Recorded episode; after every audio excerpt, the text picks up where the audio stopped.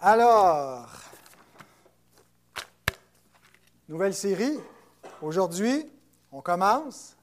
Même un beau design. C'est pas pire quand même, hein? Vous ne savez pas qui a fait ça? Un ami euh, qui habite à l'île Maurice, Dan. Merci Dan si tu écoutes ce message pour euh, le beau design, pour notre nouveau visuel de cette série que je prévois en 10 messages. Je cherchais un chiffron. Là. Si je avais eu 9, ça n'aurait pas marché. 11, j'en aurait eu un de trop. 10 commandements, 10 messages sur la question du discipulat. Pas tant comment est-ce qu'on fait des disciples, mais qu'est-ce qu'un disciple doit savoir, mais dans le contexte d'aujourd'hui. Alors, je prévoyais plein de, textes bibliques parce que, comme vous savez, on est une église confessionnelle qui se tarde d'exposer la, parole de Dieu. Et là, j'étais très mal à l'aise euh, lundi matin en commençant à préparer mon sermon parce que j'avais choisi un texte, Romains 8, mais euh, tout ce que je voulais dire dans mon premier message ne se trouvait pas dans Romains 8, se trouvait un petit peu éparpillé ailleurs dans la parole de Dieu. Je dis, c'est en train de devenir un message thématique. Ce qui ne se fait pas, ça, dans une église réformée baptiste, mais je vais le faire pareil. Donc, j'espère que dans les, neuf autres messages, euh, ça ne sera pas euh, toujours thématique, mais qu'on va pouvoir vraiment essayer d'exposer un texte. Mais ça risque d'être une série, ce n'est pas une série expositoire, c'est une série avec un thème. Mais quand on prend un thème, il faut faire comme on fait en théologie systématique, vraiment respecter l'ensemble des Écritures et harmoniser les textes entre eux. Euh, mais donc, je, partageais mercredi soir que je sentais que c'était un exercice un peu plus difficile parce que je pouvais partir dans toutes sortes de directions. Euh, quand tu as toute la révélation devant toi, euh, alors j'ai trouvé un peu plus difficile de préparer mon message, même un peu stressant, sachant qu'il y en a qui allaient peut-être me le noter, qui viennent ici en se disant, ben non, mais nous, on veut de l'exposition, on ne veut pas du thématique, on est parti des autres églises évangéliques parce qu'on est tanné du thématique. Alors, euh, vous me pardonnerez, s'il vous plaît. Et euh, donc, je pars d'un auditoire que j'imagine. Vous savez, quand je prépare un message, on, s'imagine à qui on va parler. Alors, généralement, je pense à vous, un petit peu, un petit peu de chacun de vous, et je vous vois et je vous parle. Euh, tout en imaginant mon sermon du dimanche matin. Puis là, des fois, c'est malheureux parce que j'arrive le dimanche matin et vous n'êtes pas là. Bien, il y en a qui sont là, mais ceux à qui je parlais ne sont pas là. Fait que là, je me sens que je parle dans le vide. Mais là, mon, auditeur imaginé, c'est quelqu'un de la génération Z. C'est quoi ça, la génération Z? C'est ceux qui sont nés depuis l'an 2000. le prédicateur de la semaine passée, c'est Génération Z, ça. Ça, a 21 ans, ça, c'était né 2001, euh, voilà. Euh, donc, vous, étiez où le 11 septembre 2001? Lui, c'était un bébé à ce moment-là. Mais donc, ce n'est pas forcément juste à eux là, que je veux parler, à la génération Z, mais j'imagine la jeunesse d'aujourd'hui qui grandit dans un monde confus. Je pense à mes enfants, je pense aux amis de mes enfants, qui ne sont pas dans le contexte que vous avez connu les plus vieux d'un Québec qui avait euh, euh, un socle commun pour comprendre le monde, euh, une vision même religieuse du monde, hein, le, catholicisme avec tout ce qu'on peut lui reprocher, mais donner une sorte de, cohérence et d'unité sociale. C'est plus le Québec d'aujourd'hui. Et donc, euh, je pensais à nos jeunes de notre Église qui grandissent dans des foyers chrétiens où parfois la parole est ouverte et parfois le catéchisme est enseigné, mais pas tout le temps. On peut le voir chaque dimanche. Euh, mais aussi qui passent une grande partie de leur temps dans la semaine à se faire enseigner d'autres doctrines. Parce que l'école, vous savez, ils ne font pas juste enseigner objectivement les mathématiques. Ils, ont, ils enseignent aussi un point de vue sur la moralité, un point de vue sur la sexualité, un point de vue sur la famille, un point de vue sur l'existence, sur Dieu, sur la religion, sur, sur la vie en général. Et c'est l'agenda même de, pédagogique de l'école, mais il y a aussi l'influence euh, des jeunes. Euh, il y a tout ce qui est sur les réseaux sociaux.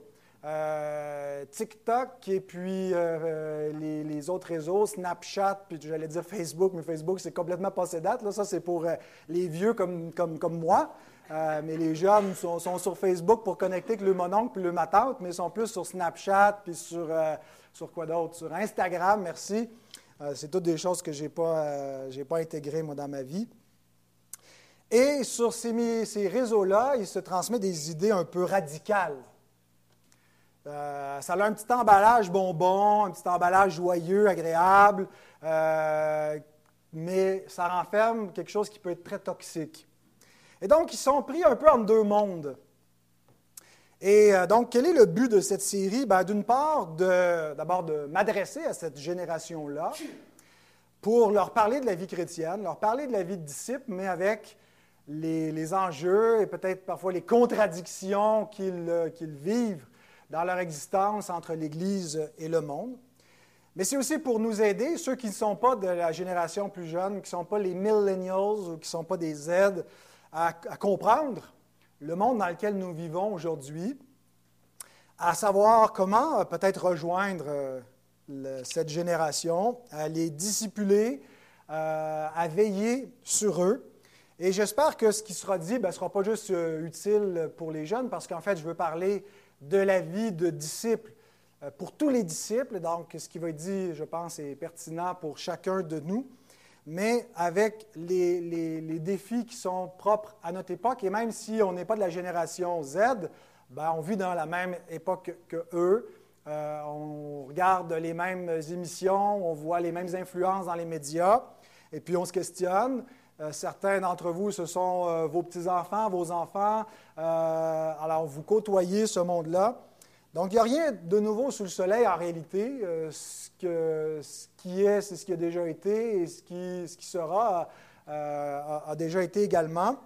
Mais en même temps, euh, ben, on vit aujourd'hui. Alors, voilà la raison d'être de cette série qui n'est pas encore complètement pondue et juste un petit peu cogitée, mais j'apprécierai vos prières tout au long des prochaines semaines. On devrait se rendre quelque part en juin avec euh, le, calendrier de prédication pour cette série Disciples aujourd'hui. Alors avant d'aller plus loin, arrêtons-nous pour demander au Seigneur de bénir sa parole. Seigneur, on veut te remercier de ta présence au milieu de nous. On veut te remercier du privilège de te connaître, de connaître la, vérité qui nous a franchis. Merci pour euh, le culte d'adoration. Euh, merci de ce qu'on peut faire partie de, de l'assemblée des saints euh, et parce que tu es au milieu de ton Église. Et Seigneur, la façon que tu révèles ta présence, c'est par la parole qui est prêchée et par l'Esprit Saint qui agit. Et c'est ce qu'on te demande en ce moment, Seigneur, c'est d'agir, de rendre euh, nos pensées captives à l'obéissance de Christ, que nos pensées ne soient pas en train de fuir dans toutes sortes de distractions, mais qu'elles puissent être ramenées à l'écoute de la prédication. Au nom de Jésus-Christ. Amen.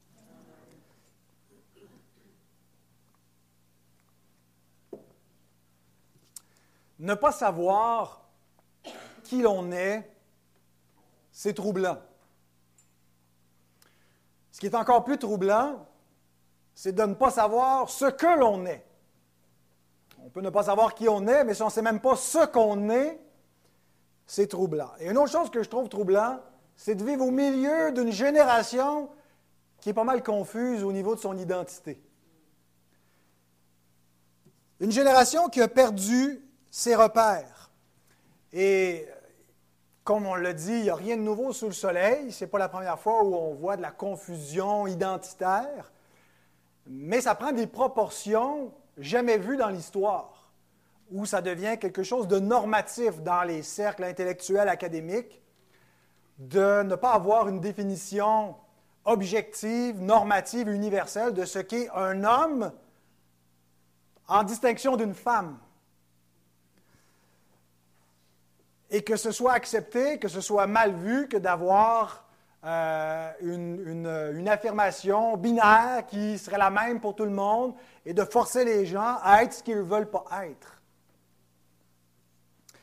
C'est troublant de vivre dans un monde qui arrive de plus en plus difficilement à faire la distinction entre ce qu'est un être humain et ce que sont les autres espèces animales, et qui confond l'homme avec l'animal. Pourtant, malgré toute la confusion identitaire que notre société vit, le monde dans lequel on vit semble obsédé par les questions d'identité. l'identité. Qu'est-ce qui fait qu'on est ce qu'on est? Comment est-ce qu'on définit notre personne, notre être, ce que nous sommes? Que sommes-nous? L'identité, aujourd'hui, comme quelque chose de sacré. C'est la seule divinité devant laquelle il faut se prosterner, où chacun définit sa propre identité et il faut respecter cela. Et on est constamment en train de commettre des sacrilèges, c'est-à-dire d'offenser ces nouveaux dieux, parce que comme il y a de moins en moins de repères communs pour définir ce qu'est l'être humain, ce qu'est un homme, une femme, ce qu'est la vie normale, disons ça comme ça, et, les repères qui nous permettraient de nous identifier ensemble et de faire les distinctions communes, ben, on est constamment, en raison de cette fragmentation de l'identité, de la multiplication des traits identitaires, en train de froisser parce qu'on ne fait pas les courbettes et qu'on ne prend pas les pincettes appropriées devant les traits identitaires qui sont euh, imposés par chacun individuellement. Il y a un historien qui s'appelle Carl Truman qui a publié un ouvrage euh, qui a été euh, bien acclamé, bien au-delà des cercles chrétiens. Euh, il l'a écrit premièrement pour un auditoire chrétien, pour aider les chrétiens d'aujourd'hui à comprendre qu'est-ce qui est en train de se passer dans le monde. Le titre de son livre, on peut le traduire en français par La montée et le triomphe du moi moderne n'existe pas, je pense, encore en français, mais vous allez pouvoir trouver, euh, Jérémy Cavin a fait une série de, sept articles en français pour résumer, grosso modo, le livre. C'est une recherche euh, académique qui tend à vulgariser. Donc, qu'est-ce qui se passe? Comment est-ce qu'on arrive, nous, aujourd'hui, à, considérer que l'affirmation « je suis une femme qui est piégée dans un corps d'homme » ou vice-versa peut être logique et sensée et recevable pour les gens d'aujourd'hui, alors qu'elle aurait été complètement risible pour les gens des autres générations précédentes? Et ce, ce que le professeur Truman démontre, c'est que progressivement, les élites intellectuelles, les philosophes euh, des siècles passés jusqu'à aujourd'hui ont modelé la notion de l'identité. On a d'abord psychologisé l'identité sexualiser l'identité et politiser l'identité. Alors, qu'est-ce que ça fait? Ça fait que le moi n'est plus une réalité qui est définie par des critères réels objectifs, mais ça devient une réalité psychologique. C'est psychique. C'est tel que tu te conçois. C'est ta perception de toi-même qui est vraie. Alors ça, c'est la psychologisation du moi. Ensuite, on a sexualisé le moi, surtout avec Freud, où le caractère de l'humain est surtout quelque chose de sexuel. C'est ton orientation sexuelle qui détermine en grande partie ton identité. Si tu es hétéro ou homo euh, ou, poly euh, polyamorie ou euh, whatever, il y en a un paquet. Euh, on ajoute constamment des lettres à l'acronyme LGBTQIA2+. c'est long. Et puis, ça change avec les, mois. Mais donc, on a sexualisé l'identité. Donc, tel que tu te perçois, mais aussi tes intérêts et ton orientation sexuelle déterminent qui tu es. Et au 20e siècle, on a politisé le moi. C'est-à-dire que le moi a des droits. Et on ne peut plus te restreindre dans l'expression de qui tu es, de ta liberté. Tu t'identifies de telle façon, ça ne correspond pas avec ton genre biologique, mais tu as le droit de changer de catégorie de sport. Tu peux être un homme et aller compétitionner avec des femmes, tu peux changer de salle de bain puis de vestiaire, et ça devient une affirmation politique. Euh, il n'y a pas un pouvoir réglementaire ou une institution qui doit t'empêcher d'être ce que tu veux être. Et donc, ça devient une espèce de gros rouleau compresseur en ce moment pour écraser devant le triomphe du moi moderne toute la société qui doit respecter cette nouvelle identité qui donc est conçue dans la psyché individuelle, qui met surtout de l'avant l'identité sexuelle et qui est une force politique devant laquelle les autres doivent s'agenouiller. C'est merveilleux. C'est la liberté que les hommes du passé n'ont jamais même osé imaginer. Avant l'avènement et le triomphe du moi moderne, nous vivions dans des sociétés qui emprisonnaient les individus. Tu nais dans un, dans un monde avec un sexe masculin, ben, tu es obligé d'être un petit gars. C'est-tu plate? Puis si, si, si c'est un, un, genre, pas un genre, un sexe féminin, parce que le genre et le sexe, c'est des deux choses complètement séparées, ben, tu es obligé de prendre des caractéristiques que la société va t'imposer, mais on s'est émancipé, on est libre, on peut être ce que l'on veut. Il n'y a personne qui peut nous empêcher. C'est la liberté ultime et donc, ça devrait nous rendre joyeux, parce qu'en réalité, on est affranchi, on est libre, chacun peut s'inventer. Et personne n'a le droit de le contredire. C'est un crime de lèse-majesté que de dire à quelqu'un qu'il n'est pas ce qu'il prétend être.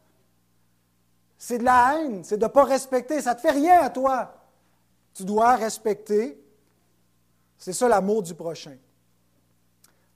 Et véritablement, aux yeux des gens modernes, c'est merveilleux, cette conception de l'identité. C'est la vraie liberté que... Est-ce qu'on va partir à un petit Netflix? Il y a quelqu'un qui a affiché Netflix à TV. Excusez, ça me distrait. Euh, donc, ça devrait être merveilleux du point de vue euh, des hommes. Et, quand on y pense, on se dit, ben oui, pourquoi pas? Pourquoi pas? C'est vrai qu'il y a des tyrannies qui existent dans toutes les sociétés, et là, les hommes sont enfin libres. Mais quand on regarde, ce n'est pas aussi merveilleux. D'abord parce que ceux qui militent pour cette idéologie n'ont pas euh, toujours la, douceur, la joie, la sympathie. On sent que ça vient avec une sorte de hargne. Hein, ils sont très hargneux, sont très euh, en colère pour imposer cette idéologie, mais aussi c'est que ça semble venir avec une anxiété existentielle qui se répand, en particulier sur les jeunes d'aujourd'hui. Parce que ce n'est pas si simple que ça que de devoir se nommer soi-même, que de devoir s'inventer quand on n'est même pas sûr de savoir qu'est-ce qu'on aime, et il faut dire aux gens qu'est-ce qu'on est. C'est troublant des fois quand on ne sait pas ce qu'on veut faire dans la vie comme travail, mais là, c'est en plus, il faut que tu décides fondamentalement, t'es quoi? C'est compliqué. C'est plus simple si quelqu'un nous le dit. Ben, toi, t'es ça. Mais maintenant, ceux à qui je m'adresse, ce sont des disciples. Alors, je m'adresse à toi. Je ne sais pas si ça vous tente quand les, les, gens vous parlent au-dessus. Moi, je trouve ça bien fatigant quand j'écoute Florent Varac puis qu'il me tutoie dans ses podcasts. Mais c'est ce que je vais faire. Je vais beaucoup te tutoyer euh, parce que je m'adresse à, un disciple. Donc, toi, tu n'es plus euh, de cette génération-là. Toi, tu es né dans ce monde-là, ça t'a influencé, cette idéologie-là, mais maintenant, tu es devenu un disciple de Christ. Alors, on ne part pas avec complètement l'abécédaire pour t'expliquer, t'amener à la conversion. On part que notre notre, individu type qui est concerné par cette série est un chrétien, mais un nouveau chrétien. Il sort d'un monde confus, donc il y a encore des réflexes dans sa pensée qui ne correspondent pas à la parole de Dieu. Donc, tu es un disciple de Christ et j'aimerais te présenter une compréhension différente de ton identité. Et surtout une approche autre que celle qui est en vogue en ce moment dans le monde. L'approche haute, c'est que l'identité n'est pas quelque chose à choisir, mais à découvrir. N'est pas quelque chose qui est façonné par l'homme. Ce n'est pas toi qui vas façonner et créer ton identité, mais ton identité est révélée par Dieu. Tu ne dois pas regarder à l'intérieur de toi, pardon, pour découvrir ou décider ce que tu es. Mais tu dois regarder à l'extérieur de toi parce que tu ne peux pas être ce que tu es si tu ne regardes pas l'original dont tu es l'image. Tu es créé à l'image d'un être, à l'image de Dieu. Donc, tu n'es pas l'original, tu es la copie. L'image de Dieu. Alors, pour savoir ce que tu es, tu dois connaître Dieu pour te connaître toi-même. Je voudrais te parler de quatre aspects de ton identité. Les deux premiers concernent ton identité comme créature. Tu les as en commun avec tous les hommes. Tu as été créé à l'image de Dieu et tu es une créature déchue. Les deux derniers, tu les as en commun avec les chrétiens seulement. Font partie de ton identité comme nouvelle créature. Donc tu as été racheté à grand prix. Et quatrièmement, tu es maintenant enfant de Dieu. Alors regardons ces quatre aspects. On va surtout passer du temps sur le premier. Tu as été créé à l'image de Dieu. Ce n'est pas moi qui le dis, c'est Dieu lui-même. Genèse 1, 27. Dieu créa l'homme à son image. Il le créa à l'image de Dieu. Il créa l'homme et la femme. Donc l'homme et la femme, génériquement l'être humain, portent l'image de Dieu, mâle, femelle. Au verset 26, dans Genèse 1, Dieu nous révèle que porter son image, c'est exercer l'intendance dans la création, c'est être le représentant pour exercer la domination ou gérer le reste de la création pour Dieu ou comme intendant de Dieu. Donc celui qui porte l'image, c'est le représentant de Dieu pour gouverner. On va euh, approfondir seulement trois, trois, aspects que je veux te présenter sur c'est quoi l'image de Dieu. Qu'est-ce que ça veut dire être à l'image de Dieu, à la ressemblance de Dieu? Ce qu'on appelle l'imago Dei. C'est un terme en latin qui veut dire être à l'image de Dieu. Trois aspects. D'abord, je veux parler de ton statut comme créature.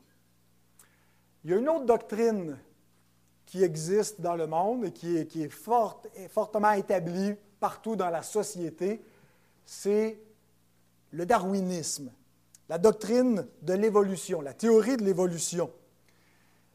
Ça a eu un, impact énorme, l'avènement de, la théorie de Charles Darwin sur l'identité de l'homme, sur la façon que les hommes se conçoivent. Qu'est-ce que ça a eu comme impact? C'est que ça a détaché l'identité humaine, son origine, en référence à un créateur. Il y a bien quelques évolutionnistes qui sont aussi des théistes, c'est-à-dire qui croient qu'il y a un créateur et que la façon que le créateur a créé, c'est par l'évolution. Mais de façon générale, l'évolutionnisme a aliéné, a occulté, a fait disparaître la notion de création ou de créateur. On peut parler de l'homme comme une créature, mais on ne veut pas dire par là, on ne veut pas entendre par là qu'il y a un créateur qui l'a fait à son image. On veut juste dire qu'il est une espèce parmi d'autres espèces, une espèce avec une finitude. Et donc, l'évolutionnisme a vraiment eu comme impact d'amener que maintenant, on, conçoit l'homme sans le concevoir fondamentalement comme une créature, en référence à un créateur. Alors, qu'arrive-t-il à l'identité de l'homme lorsqu'on cherche à définir l'être humain en passant par-dessus son statut de créature? Il arrive exactement ce qui est arrivé dans le Jardin d'Éden. L'homme devient Dieu, ou plutôt cherche à devenir Dieu, parce qu'il n'est pas réellement devenu Dieu, il devient Dieu à ses propres yeux. Regardez bien ce qui est dit dans Genèse 3, versets 4 et 5. Lorsque le serpent s'approche pour séduire l'homme et la femme qui sont encore innocents, qu'est-ce qu'il utilise comme tactique? Il dit, Dieu sait que vous ne mourrez pas quand vous allez manger le fruit défendu, mais Dieu sait que le jour où vous en mangerez, vos yeux s'ouvriront et que vous serez comme Dieu, connaissant le bien et le mal.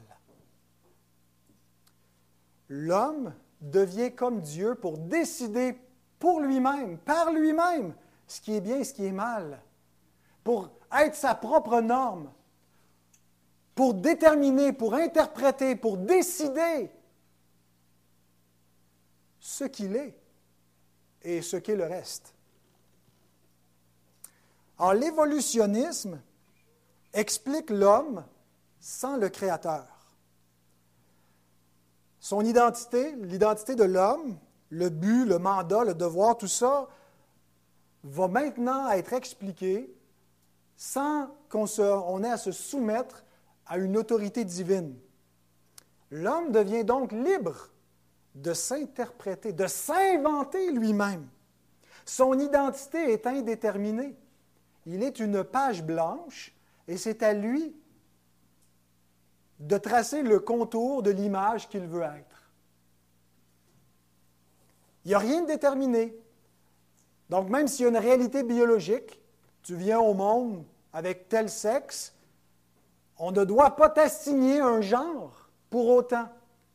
C'est à toi de créer ton identité. Pourquoi? Parce qu'il n'y a pas une norme, il n'y a pas une autorité, il n'y a pas un Dieu au-dessus de toi qui détermine ce que tu es. Le seul problème, c'est que c'est un mensonge diabolique qui a séduit les hommes depuis la nuit des temps. Romains 1, 22 à 25. C'est le propre de l'idolâtrie, où l'homme devient Dieu. Et il se fait des représentations de ces dieux, mais qui reflètent son image à lui. Plutôt que lui soit l'image de Dieu, l'homme se crée un Dieu à son image. C'est ce que, ce que les hommes font dans l'idolâtrie. Ils se font des images de Dieu, mais en fait, c'est des projections de leur propre désir, de leur propre penchant, des dieux qui les approuvent, plutôt que de chercher eux-mêmes à être l'image de Dieu. Romains 1, 22 à 25. Se vantant d'être sages, ils sont devenus fous et ils ont changé la gloire du Dieu incorruptible en image représentant l'homme corruptible, des oiseaux, des quadrupèdes et des reptiles. Donc l'homme s'abaisse au rang des, animaux, au rang des, des choses créées plutôt que du Créateur. C'est pourquoi Dieu les a livrés à l'impureté. Donc qu'est-ce que Dieu fait? C'est un jugement. Il livre l'homme à son raisonnement vain et creux, à sa folie. Il les a livrés à l'impureté selon les convoitises de leur cœur. Ainsi, ils déshonorent eux-mêmes leur propre corps, eux qui ont changé la vérité de Dieu en mensonge et qui ont adoré et servi la créature au lieu du Créateur qui est béni éternellement. Amen. L'évolutionnisme fait exactement ça. Il prend la chose créée et lui dit, c'est toi, le Créateur. L'homme devient donc son propre Dieu, libre de déterminer la vérité comme il l'entend, de déterminer ce qu'il est comme il le veut. Il change la vérité en mensonge. Il adore la créature au lieu du Créateur. Et voici ce que je veux t'apprendre, mon ami, mon frère, ma sœur, c'est que tu es une créature qui a déjà été interprétée. Ce que tu es a déjà un sens. Tu n'es pas une page blanche. Ton rôle est de découvrir ce que tu es, non pas en regardant toi-même, non pas en regardant sur TikTok.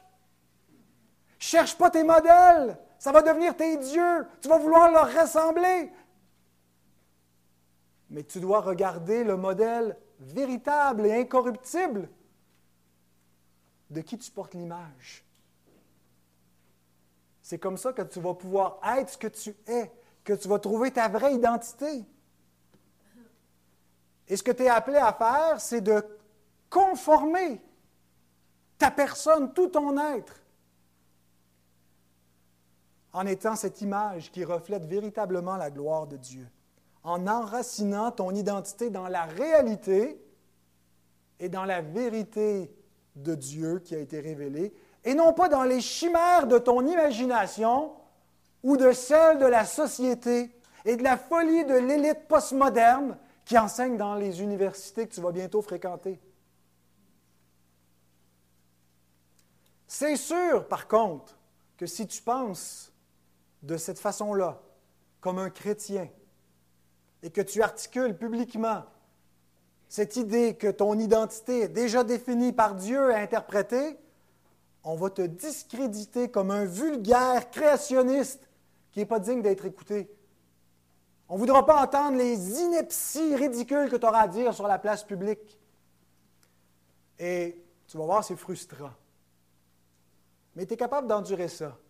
Tu es capable d'endurer un petit peu cette humiliation-là. Tu n'es pas le premier à qui ça arrive. Ne te laisse pas intimider, ne deviens pas évolutionniste ou moderniste par crainte du siècle présent. Crains pas les hommes. Puis dans le fond toi-même, tu peux rire de leur singerie évolutionniste. Parce que quand on y pense, c'est vraiment une idée complètement ridicule ce que les hommes croient aujourd'hui. Se vantant d'être sages, ils sont devenus fous. Dieu est au ciel et il rit d'eux. De quel côté tu veux être? Avec les fous qui périssent? Ou du côté de la vraie sagesse qui passe pour une folie aux yeux de ce monde? Donc tu es une créature, tu n'es pas le créateur. Concernant ton image, la deuxième chose que je veux te dire, c'est que l'image de Dieu, l'imago Dei, c'est le dénominateur commun de l'humanité. Aujourd'hui, ce qu'on met de l'avant quand on parle de l'identité, on met des choses superficielles comme étant fondamentales. La race, le genre, l'orientation sexuelle, des caractéristiques physiques variées, l'ethnie, la nationalité, toutes sortes de choses. Mais la chose la plus fondamentale est celle qui a été occultée.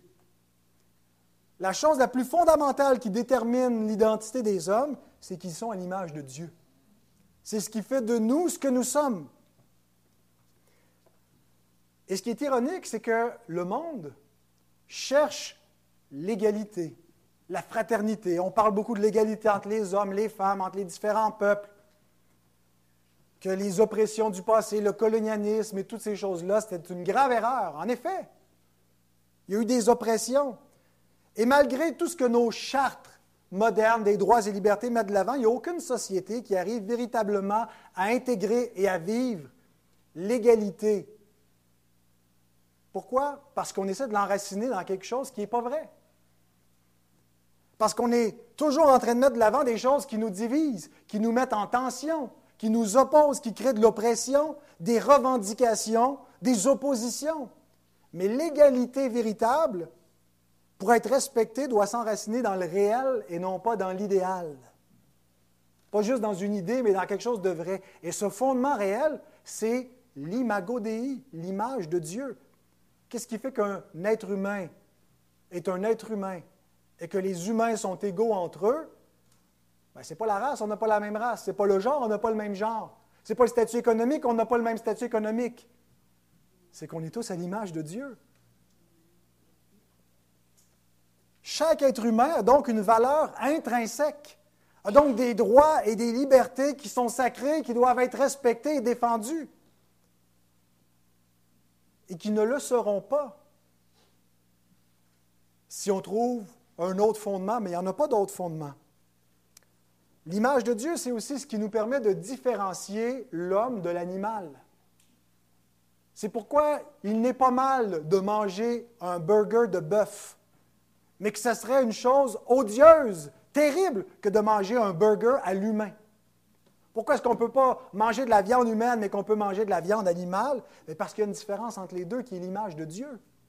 Écoutez ce que Dieu dit après le déluge, Genèse 9, 3 à 6. Tout ce qui se meut et qui a vie vous servira de nourriture. Je vous donne tout cela comme l'herbe verte. Seulement, vous ne mangerez point de chair avec son âme, avec son sang. Sachez-le aussi, je redemanderai le sang de vos âmes. Je le redemanderai à tout animal, et je redemanderai l'âme de l'homme à l'homme, à l'homme qui est son frère. Si quelqu'un verse le sang de l'homme, par l'homme son sang sera versé, car Dieu a fait l'homme à son image.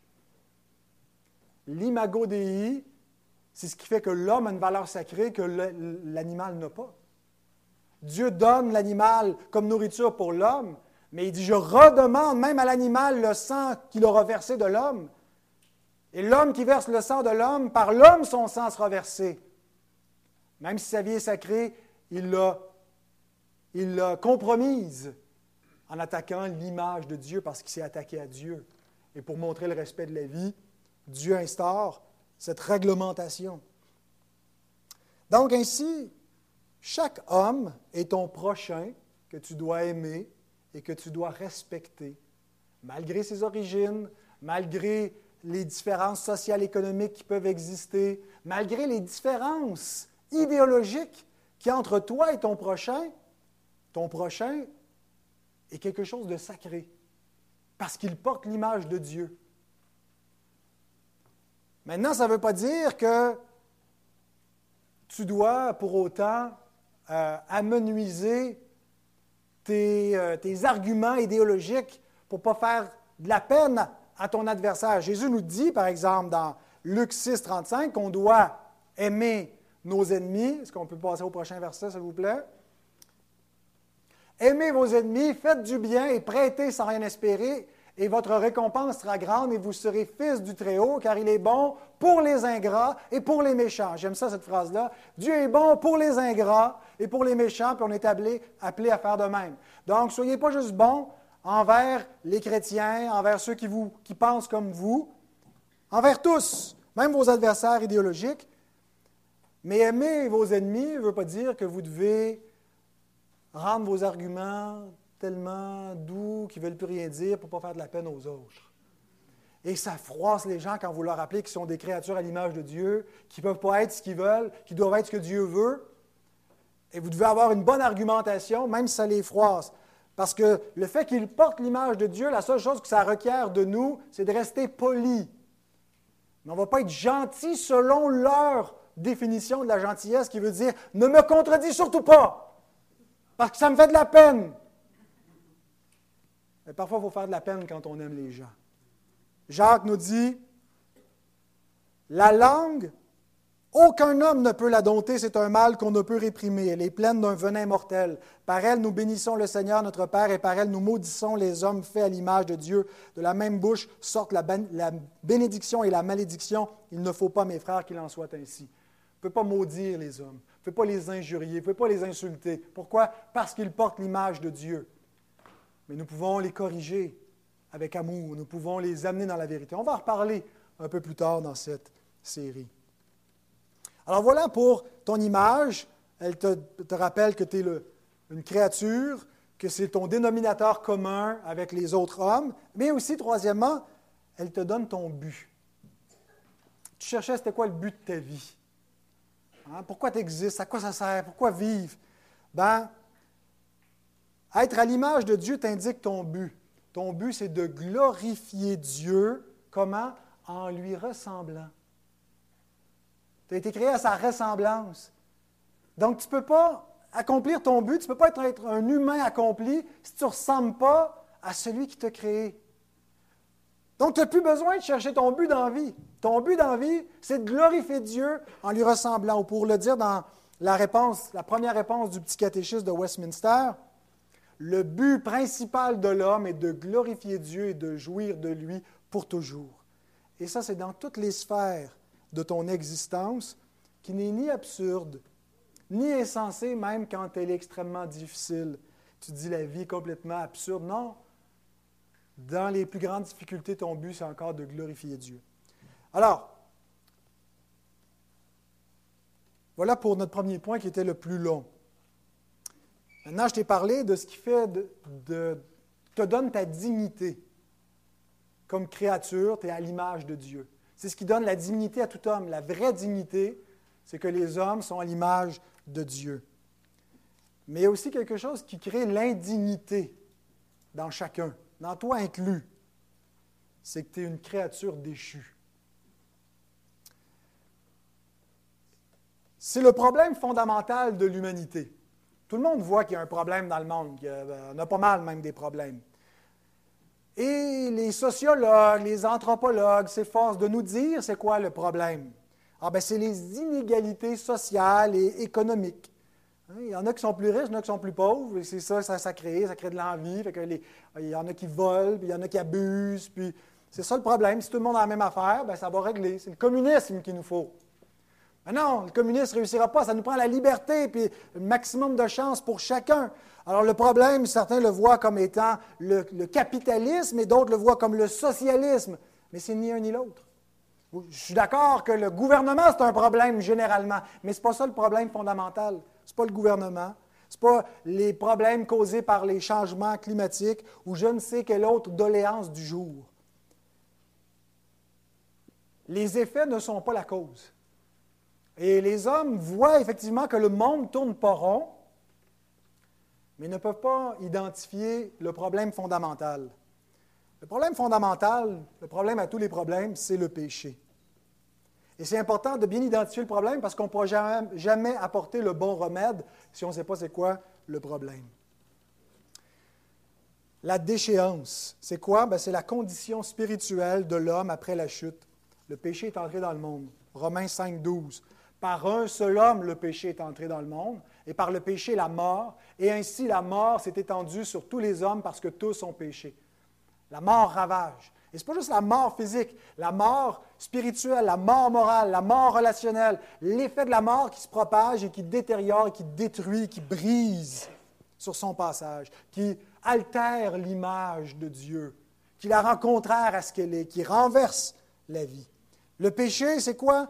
C'est une séparation qui est mise entre Dieu et l'homme, où l'homme est privé, il ne voit plus la gloire de Dieu, et il ne sait plus ce qu'il est parce qu'il est séparé de Dieu. Le péché nous place non pas sous la faveur, mais sous la défaveur de Dieu, sous sa colère. Il attire sur nous le juste jugement de Dieu. Le péché génère toutes les injustices et les méchancetés qui ont cours continuellement depuis que le monde est monde. Le péché brise les relations et pollue la création puisqu'elle-même soupire et souffle les douleurs de l'enfantement pour avoir part, elle aussi, à la liberté des, glorieuse des enfants de Dieu.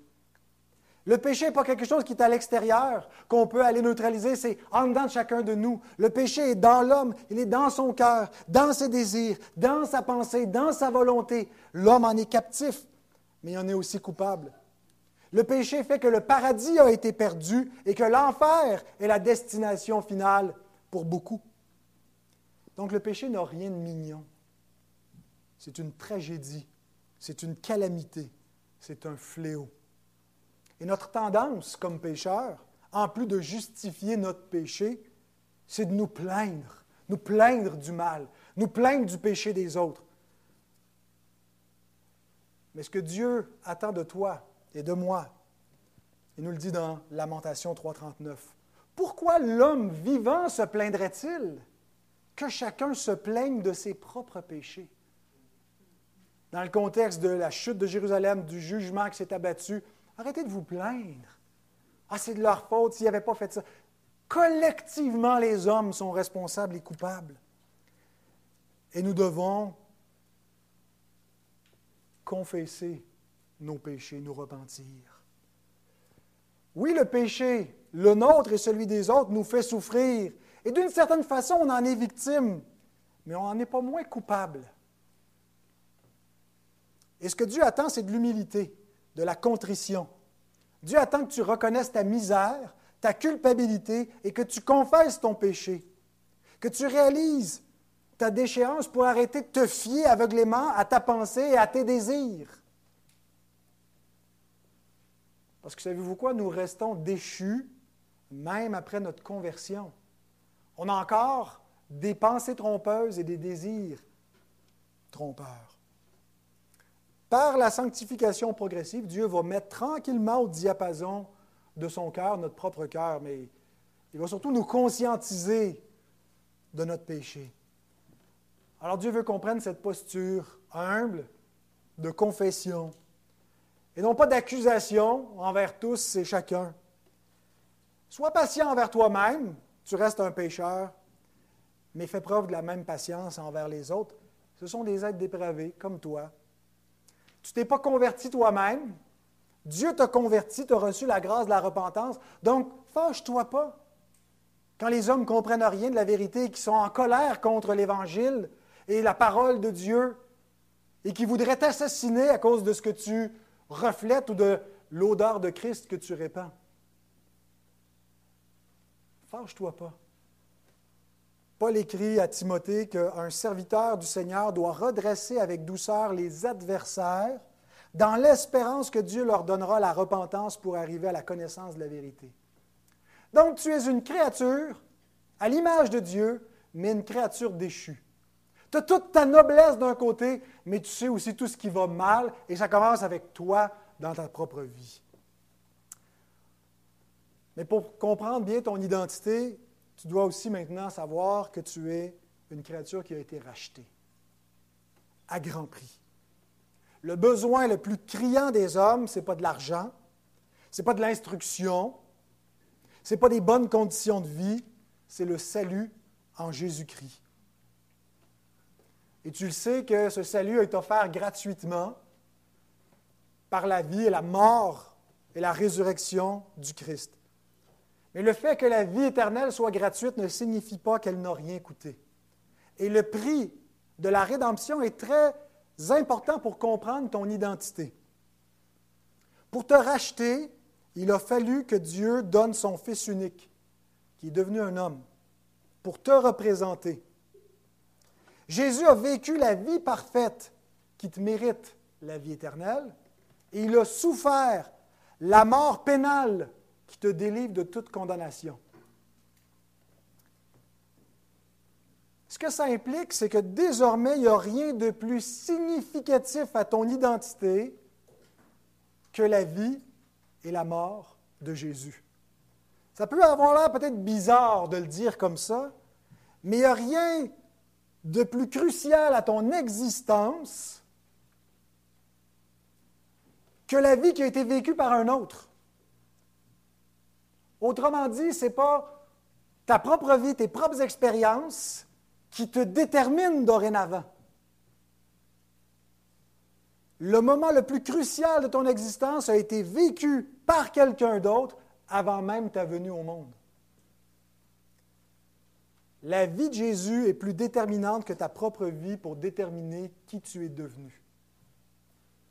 Galates 2.20, c'est ce que Paul veut dire. J'ai été crucifié avec Christ et si je vis, ce n'est plus moi qui vis. Le moi, il est crucifié, lui. C'est plus moi maintenant. C'est Christ qui vit en moi. Si je vis maintenant dans la chair, je vis dans la foi au Fils de Dieu qui m'a aimé et qui s'est livré lui-même pour moi. Pour déterminer qui je suis, je dois regarder à une autre personne. J'ai une nouvelle identité. Donc non seulement le cœur de l'histoire, c'est Christ, mais le cœur de ton histoire, c'est Christ. 2 Corinthiens 5, 17. Si quelqu'un est en Christ, il est une nouvelle création.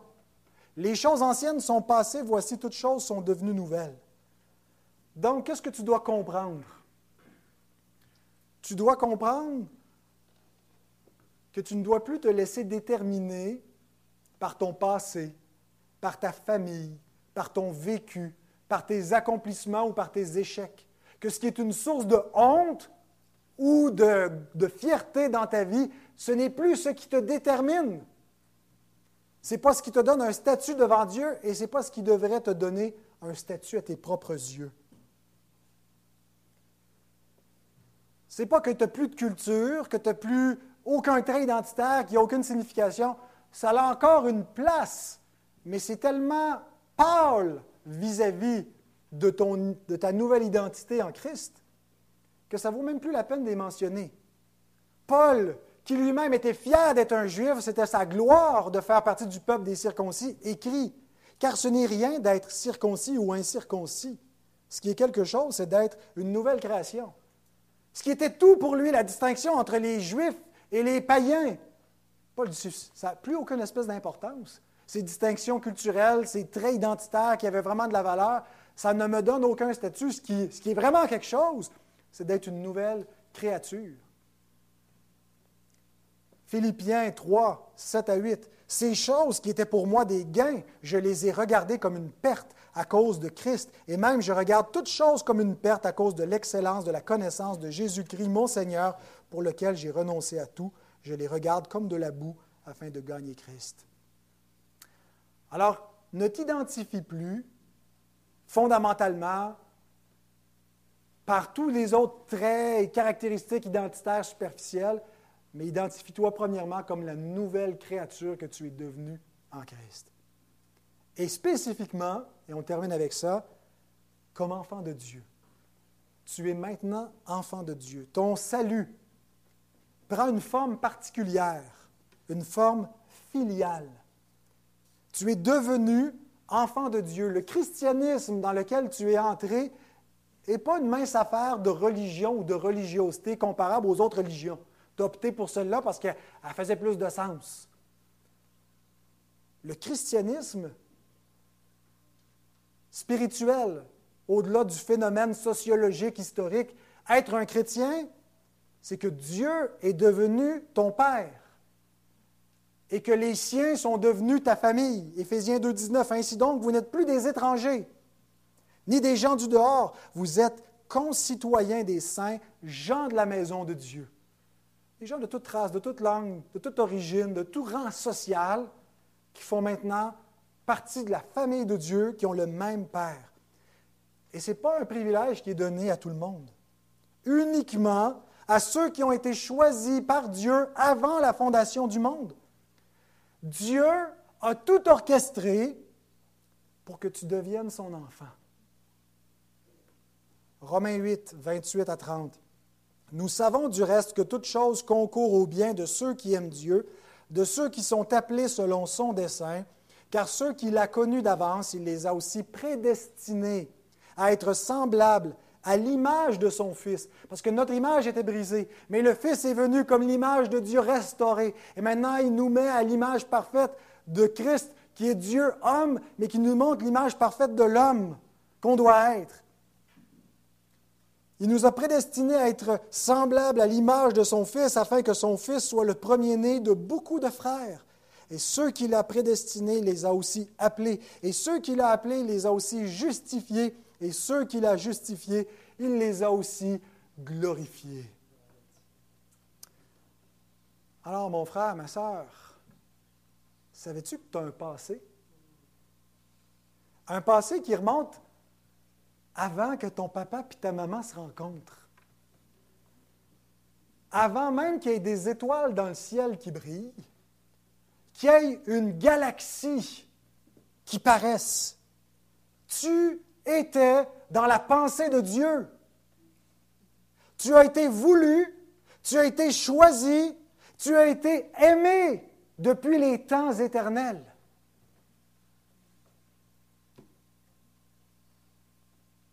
Mais sais-tu que tu as aussi un avenir? Un avenir qui va un petit peu plus loin que l'avenir dans lequel tu te projettes présentement. Un avenir qui va au-delà de la fin de ce monde. Parce que ton Père qui t'a aimé dans l'éternité passée te destine à la vie sans fin, dans la gloire éternelle. Wow! Puis toi, tout ce que tu espérais, c'est de faire ta petite vie de misère en espérant t'en sortir pas trop pire. Réalises-tu ton privilège? Réalises-tu la grâce et la gloire qui t'a été donnée? On s'en fout-tu des autres traits identitaires que tout le monde met de l'avant, à quoi tout le monde accorde l'importance? OK, mais en ce moment, on est entre ta prédestination et ta glorification. Présentement, tu es enfant de Dieu. Qu'est-ce que ça implique pour maintenant? Ça va être un petit peu le but de ta vie de disciple pour le reste de tes jours, de découvrir c'est quoi être un enfant de Dieu maintenant sur la terre. Et on va en reparler dans les prochaines semaines, mais je veux surtout terminer en parlant d'un aspect pour le maintenant que tu es enfant de Dieu. La vie chrétienne, ce n'est pas un conte de fées. D'une certaine façon, c'est bien mieux qu'un conte de fées, hein, parce que ça va au-delà de, tout ce que Walt Disney et ses, ses scénaristes imaginent. On a une destinée et une prédestination infiniment plus glorieuse. Mais, va pas t'imaginer que parce que tu es un enfant de Dieu, tu souffriras plus. Va pas t'imaginer que tout va maintenant tomber subitement du ciel ou magiquement du ciel. Tu es bel et bien un citoyen du ciel, mais tu n'es pas encore rendu à la maison. Tu es en voyage, tu es en chemin. Et la vie chrétienne consiste à marcher en direction de ta maison. Paul écrit dans Romains 8, car c'est en espérance que nous sommes sauvés. Or, l'espérance qu'on voit n'est plus espérance. Ce qu'on voit, peut-on l'espérer encore? Mais si nous espérons ce que nous ne voyons pas, nous l'attendons avec persévérance. Ton pèlerinage, parfois, va être très agréable, très doux, très paisible et joyeux. Tu vas bien t'entendre avec tes frères et tes sœurs. Tu vas anticiper avec joie, tu vas vivre le, soutien de ta famille. Mais des fois, tu vas trouver que ce n'est pas possible. Des fois, tu vas dire, quelle vie de misère. Même que l'apôtre Paul va jusqu'à dire, si c'est dans cette vie seulement qu'on espère en Christ, tout ce qu'on a, le gros lot qu'on a gagné, c'est maintenant, on est les plus malheureux de tous les hommes. Donc, ce n'est pas un conte de fées. Tu vas être en lutte avec toi-même, tu vas être en lutte avec le monde extérieur. Il va y avoir bien des souffrances, mais chacune en vaut la peine. Parce que sais-tu quoi? Toutes les souffrances cumulées, même si tu pouvais les réduire en un seul instant de souffrance concentrée. Alors pense à, tes, euh, tes, pierres au rein, puis tes contractions dans ton accouchement, puis tes, tes souffrances relationnelles, puis tout ça en un instant c'est une légère affliction quand on la compare à un seul instant de ce qui t'est promis dans la gloire à venir. Romains 8, 18. J'estime que les souffrances du temps présent ne sauraient être comparées à la gloire à venir qui sera révélée pour nous. Donc le salut chrétien est en espérance. Et ça signifie deux choses. Un, tu es un enfant de Dieu, mais ce que tu es, n'est pas encore pleinement manifesté. 1 Jean 3, 2, nous sommes maintenant enfants de Dieu, et ce que nous serons n'a pas encore été manifesté. Et nous savons que lorsqu'il paraîtra, nous serons semblables à lui, parce que nous le verrons tel qu'il est. Tu es un enfant de Dieu, mais des fois tu vas en douter. Des fois, tu vas douter de ton père ou tu vas douter de toi-même. Tu vas dire, voyons, si je suis enfant de Dieu, pourquoi ci, pourquoi ça? Mais rappelle-toi que tu es comme la chenille dans son cocon. Tu vas bientôt éclore. Ce que tu es n'a pas encore été manifesté. Mais deuxièmement, ce que ça implique, le salut en espérance, c'est que bien que tu sois héritier de la gloire éternelle, tu dois endurer en ce moment des épreuves temporelles. Et c'est là où Paul nous conduit dans Romains 8, et on va se tourner vers la table du Seigneur avec ce texte-là et je vais demander à notre chorale de s'avancer pour nous diriger. Romains 8, 31 à 39. Mais je résume ton identité. Tu as été créé à l'image de Dieu, mais tu es une créature déchue. Ça t'explique ce que tu as en commun avec tous les hommes. Ça t'aide à comprendre bien des choses dans le monde présent. Mais le monde présent s'en va à la ruine.